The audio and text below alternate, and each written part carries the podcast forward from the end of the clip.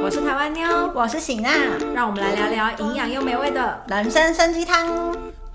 欢迎来到 Hi Day，我是喜娜。今天呢，是由我来跟大家分享我们的社会时事单元。不知道大家有没有看过，像是韩剧《Signal》或者是像电影《七号房的礼物》这两个作品里面，其实有出现韩国监狱的场景。这个场景呢，是在韩国义山这个地方，它有一个监狱的算是造景嘛，他们是在这边拍的。那其实像现在有非常多的电视作品，包含韩剧也好，剧组有向韩国法务部申请，就是说我们要去拍摄真实的监狱场景，能不能申请短暂的借拍这样子？但是呢，其实监狱是属于军事造地，它算是有一个安全机密性在，所以其实韩国法务这边拒绝了非常多次，就是真实的监狱是不能给外面拍摄的。但是呢，其实现在有非常多已经废墟、已经没有在使用的监狱。他们其实是有拿来当做韩剧的拍摄地的，像是大家有看过的《机智监狱生活》这个韩剧，它其实呢是在韩国进击到之前使用过的一个长兴监狱，现在已经废墟了，后来就是剧组就拿来使用在这边拍摄。不知道大家会很好奇监狱里面的生活到底是怎么样的，所以其实呢，我查了一些资料，列出说韩国囚犯们他们一整天的行程是如何的。他们通常呢早上六点半到七点起床。七点到八点是打扫时间跟吃早餐，八点之后呢，他们就会移动到工作场地要开始工作。八点到十二点，早上这个四个小时呢就开始工作。中午会有一个午餐时间，吃完午餐之后呢，下午一点到五点又开始进行工作。再来呢，五点半到六点半这个时间是吃晚餐，然后会有一些点心在进行打扫。六点半到九点这个时间呢，有一些娱乐活动，就是看电视啊，通常都是看一些教化节目。啦，或者是让大家看书，最后呢是九点睡觉。我那时候在查资料的时候，看到还蛮多韩国电视节目在说，哦，他们其实睡觉时间还蛮长的，就是晚上九点到早上六点半。接近八九个小时有诶，大家如果有看过《机智的监狱生活》的话，其实应该有发现，就是囚犯们在晚上睡觉的时候，那个男主角有使用眼罩，是因为其实，在监狱里面睡觉是完全不会关灯的，整个晚上就是灯火照明，所以有一些囚犯他可能会使用眼罩睡觉。再来呢，晚上是不可以讲话的，不可以讲话聊天。在监狱里面打架或者是闹事的话，会有一些惩罚惩戒活动嘛。如果大家有看过韩剧的话，应该就会发现内容呢，通常就是会把它关到一个人的房间里面，除了你不能出去运动，他们其实会有短暂的运动时间三十分钟，不能看电视，当然也不能写信这一些娱乐活动，而且也没有点心可以吃。怎么觉得听起来没有很可怕？但是其实对于这些关起来的囚犯们来说呢，除了运动时间之外，可以接触到阳光的时候，就只有外出工作的时候。这些犯人的工作种类呢，是依照服刑期间的分数来分发的。那这些服刑期间的分数是怎么来的呢？就是包含他们在生活上的一些生活作息是不是正常，会不会有闹事的活动啊？然后或者是态度，在服刑期间态度是否是正向的啊？等等的这些内容去评断他们的分数，再根据这些分数去分发他们的工作。通常人气最高的呢，是属于木工这个工作。大家如果看过《机智监狱生活》里面，我印象中好像就是有分发到木工这个工作。木工这个工作呢，其实基本上是模范犯人才能进去的。第一，木工他除了可以学习到技术之外，本身这个工作会接触到可以制作武器的这个木头材质，所以其实要把这个技术跟这个器材交给犯人的话，就是一定你的分数要非常良好，不会让他去外面惹是生非这样子。所以通常只有最高分数的模范犯人才可以执行木工这个工作。讲了这么多关于韩国的这些监狱生活，只是我前言啦。今天其实要讲的主题呢，跟监狱有一点相关，是这个韩国史上最强的逃狱犯。这个人呢，叫做申昌元，新昌晚。他呢是在一九九七年一月二十号从釜山监狱逃离出来，而且呢，他其实准备了这个逃狱计划接近五年左右。这个申昌元呢，他一开始是在工作场所，刚刚有提到，他们就是白天会出门工作嘛，他就偷偷的在工作场所藏了两片铁片，放在他的鞋底板下面，比较不容易被金属探测器侦测到，所以他这个铁片就没有被发现。偷了这个铁片之后要干嘛呢？通常在那个个监狱的房间里面，他们通常都是很多个人，可能六到七个人会共用一个监狱房嘛。房间里面会有一个厕所，以前的厕所是没有隔门的，完全就是一览无遗的。但是这几年开始，可能因为人权嘛，厕所开始隔了门，所以他们会有一个小小的厕所在这个监狱房间里面。它其实是有一个很小很小的通风口，长宽是三十二乘以二十八公分，就真的不大。所以这个通风口上面有扇片嘛，嘛这个申昌元就是利用他脚底下长的铁片去锯通风口的扇片，但不可能就是一锯就锯断嘛。所以申这个申昌元他是每天都去厕所里面待很久，然后就去锯那个通风口的这个，其实会有很大的声音，铁片跟铁片在摩擦的时候一定会有声音嘛，怎么可能不被听到呢？这个申昌元他很聪明，他是利用每一天会有一个广播时间，大概二十分钟左右，全国的监狱都会有一个教化时间的广播，就会播放很大声的音乐跟一些教化的言语这样子。这个声唱员他就是利用这个广播时间呢去锯那个铁窗，所以那个声音才没有被听到。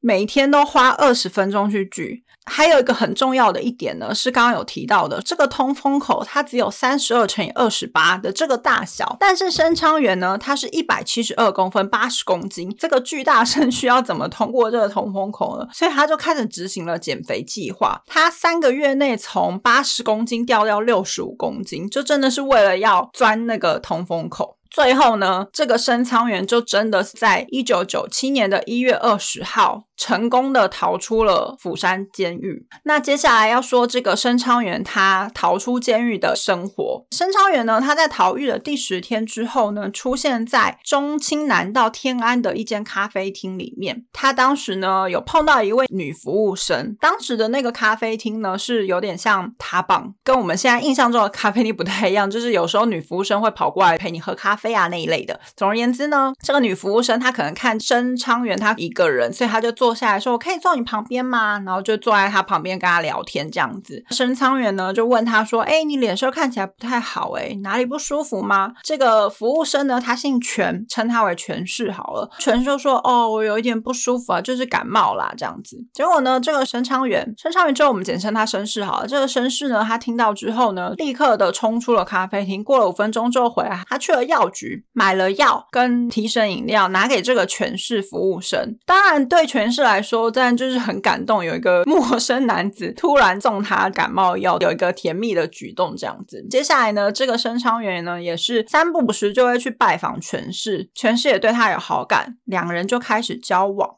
但是呢，这个权势当然一开始不知道交往对象竟然就是逃狱的这个申昌元。绅士呢也知道这件事情，他就跟权势告白，其实我就是那个逃狱的申昌元这样子。但是呢，这个权势没有被吓跑，他反而跟绅士说：“你如果没地方住的话，你就来住我家吧。”开始了他们的同居生活。因为呢，这个绅士逃狱之后赖以为生的就是偷窃嘛，他就是可能会侵入到别人的家里去偷一些金银财宝。所以呢，这个权势他也开始协助绅士去做偷窃的行为，其实是成了共犯啦。那当然呢，这个绅士他在逃狱之后呢，警方就是大力的要搜捕他嘛，可是都没有下文，并且呢，警方还有发布五千万的悬赏金要来逮捕这个绅士。那时候绅士逃狱这个新闻闹得还蛮轰动，所以警方当时其实算是大力的要搜捕这个人就对了。直到某一天，在一九九七年的十月，绅士是一月逃出来的嘛，就是过了九个月之后呢，当时也是在搜捕行动里面。的一位警长，他姓张。这个张警长呢，他某一天接到了乡下朋友的电话。哎，我们洗衣厂最近有一个常客，觉得他有点奇怪。哎，因为呢，夏天的时候他来，可他却穿了西装外套，包紧紧的。而且呢，明明洗车一次是一万块，可是他给员工小费也是给一万块，给的很阔气，就对我觉得这个人不对劲。警长接到了这样一通通报电话，警长就立刻觉得苗头不对，所以警长就去。去追问了一些细节，觉得非常有可能朋友描述的对象会是绅士，所以警长就立刻出动了，去到了那个洗衣厂附近。当时也真的是发现了绅士当时跟全市同居的这个家里，警长呢就埋伏在楼下等这个绅士，因为当时绅士不在家里，他们去哪里了？他们去做偷窃的行为了。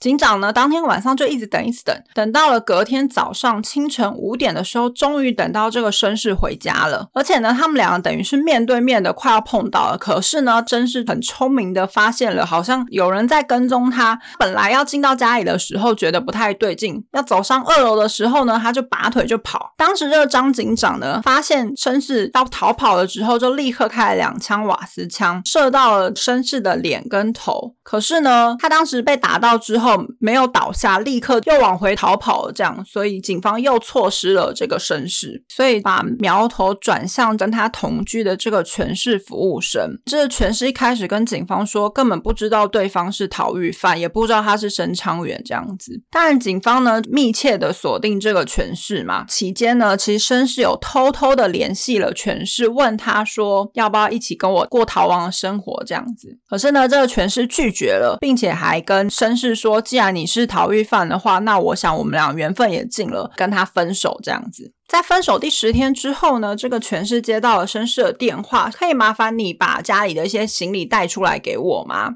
那这个权势因为当时其实他还对绅士有一点点迷恋，就答应了这个要求，也带着行李去找了绅士。当下他带着行李去找绅士的时候呢，有一点点紧张跟期待嘛，毕竟是恋人，还对他有一些喜欢嘛。但是呢，这个权势见到申昌元的时候呢，却发现申昌元他旁边带了一个更年轻的妹，当时呢是二十一岁的江姓女子，所以这个权势服务生当然就很生气的头。也不回了就走了嘛。当天晚上呢，申昌元可能想要缓和这个全市生气的心情，所以他又打电话给了全市约他见面。当时呢，这个全市旁边其实全身有警察在电话监听，答应了绅士的见面，带着警察去跟绅士见面的。警方当时就是趁两人要见面的时候逮捕这个申昌元。可是呢，申昌元算是手脚很灵敏，然后又有在健身，搏斗了将近三十分钟左右，警方一直迟迟没有办法逮捕这个申昌元。最后。后呢，警方终于要拿出枪支，可是呢，却发现枪支当时是故障，没有办法发射，所以又让侦查员逮到了一个机会可以逃跑。这个申昌元他又抢了全市的车逃走了。几天后呢，警方发现了这台车后车厢有大量的申昌元偷来的金饰，以及他偷窃使用的工具，并且有非常非常多假的车牌号码。因为申昌元在逃狱嘛，所以他一直持续要更换这个车子的车牌号码，并且呢，里面还有申昌元的日记。这个申昌元呢，他一直逃狱逃到一九九九年七月十六号，总共这样子逃了九百零七天，三年左右，直到七月十六号这一天呢，警方。接到了一通市民的检举电话，这个市民是一个姓金的瓦斯修理师傅，简称他金氏好了。他其实前身是陆军情报队出身的一个金氏。这一天呢，金氏前往某社区里面的某一栋高楼要修里面的瓦斯，进去了之后呢，里面还蛮宽敞的嘛，他可能会觉得说，哦，这里可能是新婚房。可是呢，这个房间里面没有新婚的照片，只有一堆运动器材，而且当时跟他接洽。他是一个男生，这个男生戴了一个帽子。当时可能这个金是，因为毕竟他前身可能是陆军情报队出身，所以他有一些比较敏感的第六感，所以他就觉得不太对劲，他就前往了不动产，去询问了不动产之后呢，发现这间房子的签约名义是一个女生。为什么会特别提到这件事情呢？因为在一九九九年，韩国那个年代的风气还算是比较封闭、比较传统一点，几乎所有的房子签约人几乎都会是男生，不会是女生。但是这个房子的签签约对象是女生，所以特别让人感觉奇怪。而且呢，他们是在签约隔天就立刻搬进来了。所以其实当时申昌元的状况是他又跟另外一个女生同居了。当时呢，警方接到这个金氏师傅的电话之后呢，当然有详细的跟他对了一些细节，就发现金氏师傅看到了戴帽子的男生就是申昌元，所以警方就立刻申请了逮捕令，出动了四十六名的武装特工队要去逮捕申昌元，包围这个社区大楼，并且挡住了所有的出入口，直接闯进申昌元家要逮捕他。最后呢，申昌元就是在这一天，一九九九年的七月十六号。被警方逮捕。最后呢，这个金氏的瓦斯修理师傅呢，他得到了五千万的悬赏金，并且呢得到了警方的特别采用，所以他最后呢当上了警察。因为他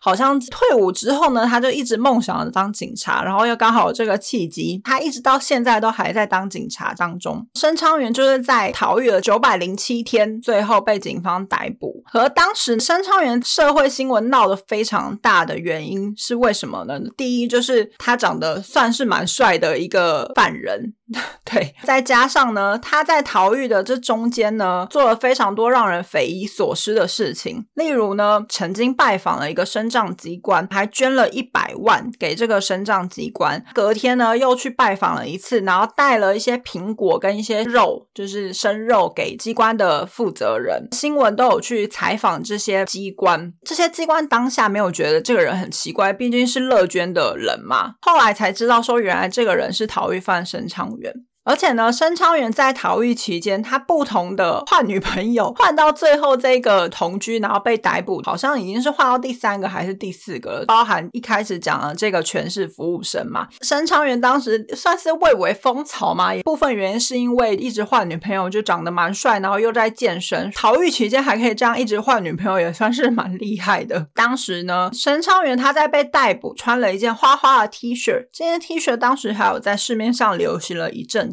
甚至呢，小朋友竟然还出现了，算是影射申昌元的一个逃狱游戏。毕竟当时没有人能够真正的逃狱，可申昌元他逃狱成功之外，竟然还躲避警方了接近三年左右。讲了这么多，当时其实这个案子算是闹得还蛮大的。但是呢，所有人记得的都是申昌元他逃狱了，逃了快要三年的时间，算是一个传奇人物吗？这样的一个印象。而其实这个申昌元他到底是为什么？入狱的呢？他其实是在一九八九年入狱。他当时跟另外三位共犯呢，要去偷一个文具行，要去偷窃，然后杀害了这个文具行老板。因为这个偷窃跟杀人罪入狱服刑。这样，接下来要讲的呢是这件案子后续的专家有在讲说，逃狱这件事情的这个罪名，它的法律效率其实蛮低的，通常只会判刑一年以下。这个我查到，觉得还蛮诧异的，居然逃狱这个罪名只会判一年以。下有期徒刑，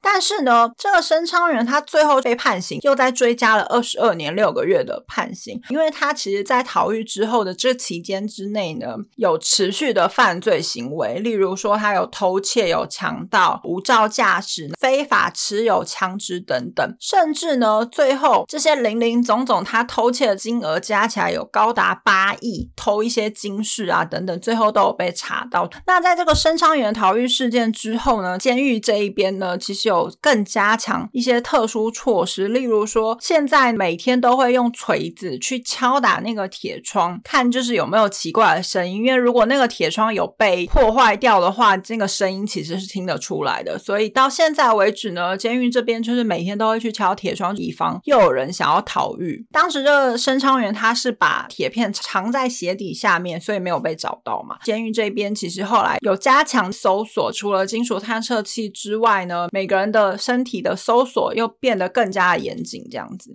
那当然，申昌元呢，到现在还在服刑中。后来有心理学家拜访这个申昌元，他目前的状况呢，很努力的在研读这个犯罪心理学，之后可能可以去跟其他的犯罪人士去当一个商谈师的这个角色，是目前申昌元服刑的状况。以上就是我跟大家分享了这个韩国史上最强逃狱犯申昌元的事件，以及韩国的监狱生活的一些小内容给大家，希望大家会喜欢喽。那我是喜娜，大家下次见喽，拜拜。